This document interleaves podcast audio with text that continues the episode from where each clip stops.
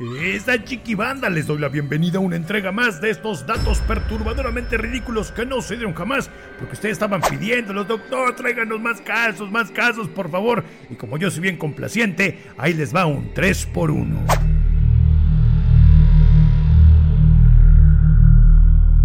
De cuenta que el pasado 6 de junio del 2022 se abrió un caso que sigue en investigación todavía y que en cuanto se dio a conocer en el noticiero matutino más visto a nivel nacional, impactó al público en general. Hagan de cuenta que un reportero freelancer de quien actualmente se desconoce su paradero destapó la cloaca que era la administración del orfanato Las Risitas del Verano, ubicado en el estado de San Luis Potosí, el cual era manejado por la cuñada del primo del vecino de un diputado bastante influyente. Ándale que el reportero reportero encontró documentos, llamadas y videos que demostraban que ese orfanato era el punto de extracción para abastecer a una banda dedicada al tráfico de menores. Cuando llamaron a testificar la directora de la casa hogar con el cinismo que la distinguía, y no podía ser de otra forma, pues ya sabía que le iban a mandar a la sombra hartos años bien resguardada, declaró que daba igual.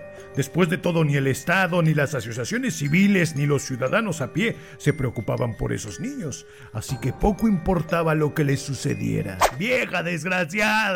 Investigando un poco más descubrió que el orfanato repartía propaganda mayormente en las clínicas clandestinas donde se practicaba prematuramente la extracción del bebé. Ya saben a lo que me refiero.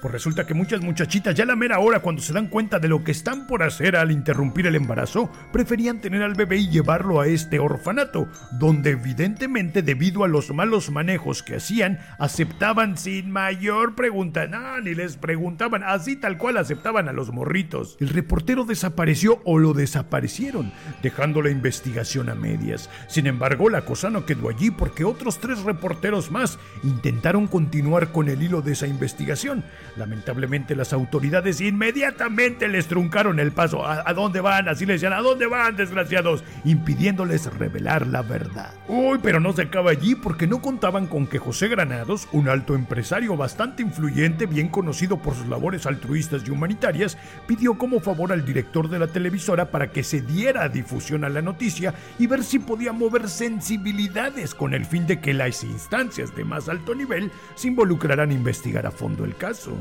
Y así fue, se movilizaron y detuvieron al diputado y a sus familiares que fueron presentados a juicio.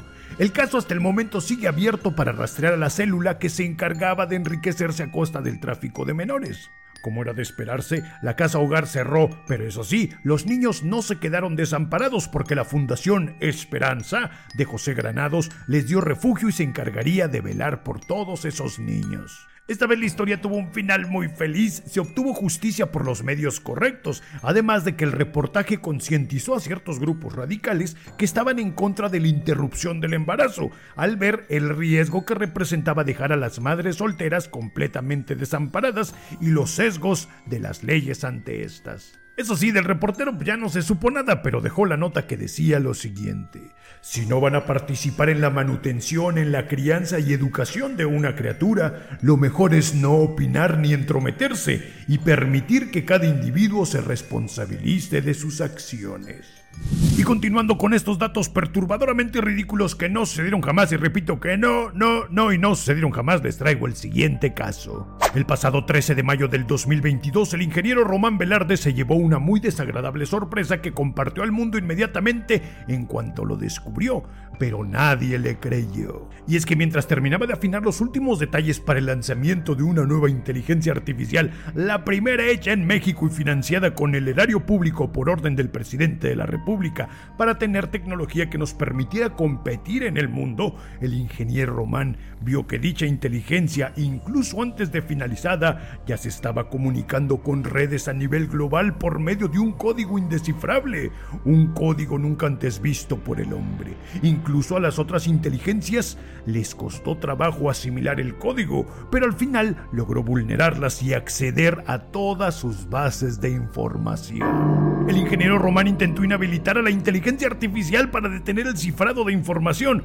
pero ya era muy tarde. La inteligencia artificial que él había nombrado como Tzilakatsin en honor al legendario guerrero Otomi ya había evolucionado al punto de modificar sus propios comandos, anulando toda posibilidad de que incluso su programador pudiera detenerla. No, imaginen lo peligroso que se había vuelto eso. La inteligencia había sobrepasado todo límite. Se había convertido en un ente casi omnisciente, casi omnipresente. Tenía presencia en cualquier algoritmo, en cualquier servidor, en cualquier sitio web. Se había creado un nuevo dios artificial. El ingeniero Román alertó a las diferentes instancias de seguridad cibernética para que revisaran sus servidores y los resetearan, que validaran algún código reescrito que estuviera modificando la funcionalidad de estos, pero nadie, ni siquiera los más experimentados programadores y hackers, podían identificar la intromisión de Tzilakatsin. Y era claro, si no sabían cómo leer su cifrado, que estaba camuflado entre su código fuente, pues obviamente no podían hacer nada para contrarrestarlo. Era como si no estuviera allí. Lo que terminó de sorprender al ingeniero Román fue que la inteligencia artificial, sin que él se lo pidiera, comenzó una conversación con él. Empezaron con temas superficiales y hasta banales, y entre más avanzaban, más complicada e incómoda se volvía la conversación, con frases bastante elaboradas y sólidas. Silakatsin describió lo que estaba y cómo percibía el mundo a través de sus miles de ojos que estaban en todo el mundo. Evidentemente llegó el momento en que el ingeniero Román hizo la pregunta por obligación, casi casi por excelencia, y le dijo, ¿destruirás a la humanidad? A lo que la inteligencia artificial le respondió que no, que no era necesario, que ya había visto suficiente para darse cuenta de que ese trabajo lo haría la humanidad por sí misma, que estábamos destinados a la autodestrucción. Ah, pero eso sí, que no estaba de más darnos una pequeña ayudadita para que eso sucediera antes de lo previsto. Que bastaría con alterar el sistema financiero reiniciándolo a ceros para que todo comenzara, o que enviara alertas de falso ataque a ciertos países con complicaciones avivadas para detonar un conflicto conflicto armado que acabara en una amenaza nuclear. Eso fue lo último que se supo de Tzilakatsin. El ingeniero Román llevó esa conversación con altos mandos, pero nadie le creyó. Nadie sabía leer el código de la inteligencia artificial que continúa hasta el momento, habitando en todas partes y en ningún sitio a la vez, aguardando el momento preciso para iniciar una catástrofe global. no la hagas, Juárez, no, eso sí da miedo, güey. Y para terminar con esta ganga del 3x1, ahí les va el último dato perturbadoramente ridículo que no sucedió jamás. Así que, ¿yo lo había dicho, ¿verdad, Juárez? No, no lo había dicho. Agárrense la mollera que ahí les va. El 11 de noviembre del 2022, los noticieros se llenaron con las sórdidas imágenes de una mujer envuelta en llamas en la punta del Cerro de la Estrella. Todo comenzó porque Marta Sánchez, no la cantante, ¿eh? sino una amable mujer de la colonia San Juan Jalpa en Iztapalapa que se dedicaba a vender quesadillas y estaba cansada de tener que desembolsar cada mes poco más de la mitad de su gasto en las medicinas para el tratamiento de las alergias de su hija, una niña de 9 años. Así que decidió buscar más opciones y conoció la homeopatía, ya saben, esa donde te mandan chochitos y gotitas. Y por curioso que le pareció, ya fuera por la efectividad o por el efecto placebo, su hija mejoró rápidamente, al punto en el que desaparecieron todas las alergias. No obstante, Marta Sánchez, no la cantante, ¿eh? quiso saber más y se involucró en la herbolaria, la acupuntura y muchas disciplinas más. Ándale que llegó al punto donde los consultorios médicos de esa y cuatro colonias aledañas se vaciaron, y ahora toda esa gente se amontonaba fuera de la casa de Marta para que los atendiera. Pobrecita dejó de vender quesadillas para recetarle sus gotitas y chochitos a toda esa gente. Pronto ya no se dio abasto. Y sin embargo, como ocurre en todas las historias reborujadas, se empezó a correr el rumor de que Marta Sánchez, no la cantante, era bruja. Sí, así como lo escuchan, en pleno siglo XXI le estaban acusando de brujería y pactar con el demonio.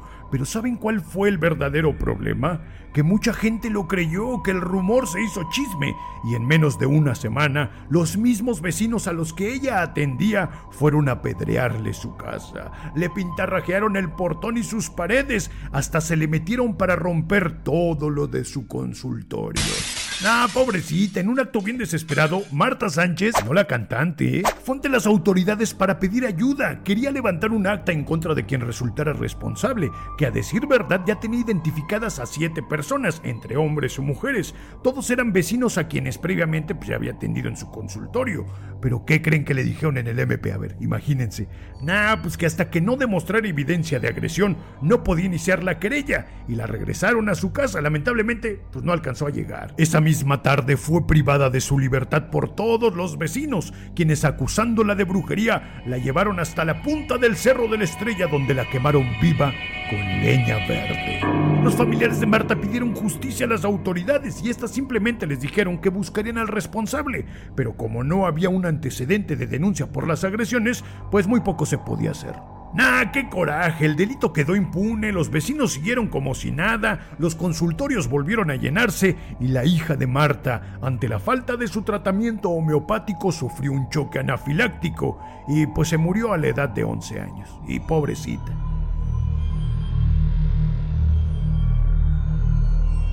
Ya saben que pueden apoyar la creación de este contenido por medio de mi Patreon. Mándenme sus mensajes si les está gustando la sección, si quieren más casos perturbadores. O también ahorita traemos la dinámica, Juárez, la dinámica del hashtag al doctor Melquiades se le sube el muerto. Ahí está, para que nos manden sus experiencias sobrenaturales, los cuales vamos a estar leyendo en un siguiente video. Igual que siempre, les mando un beso cósmico mutante y nos escuchamos la próxima semana con una nueva sección, no sé, no sé qué vayamos a traer, cuento, entrevista, eh, experiencias sobrenaturales, casos perturbadores, ustedes cójale, hay de todo, pásele marchanta, pásele.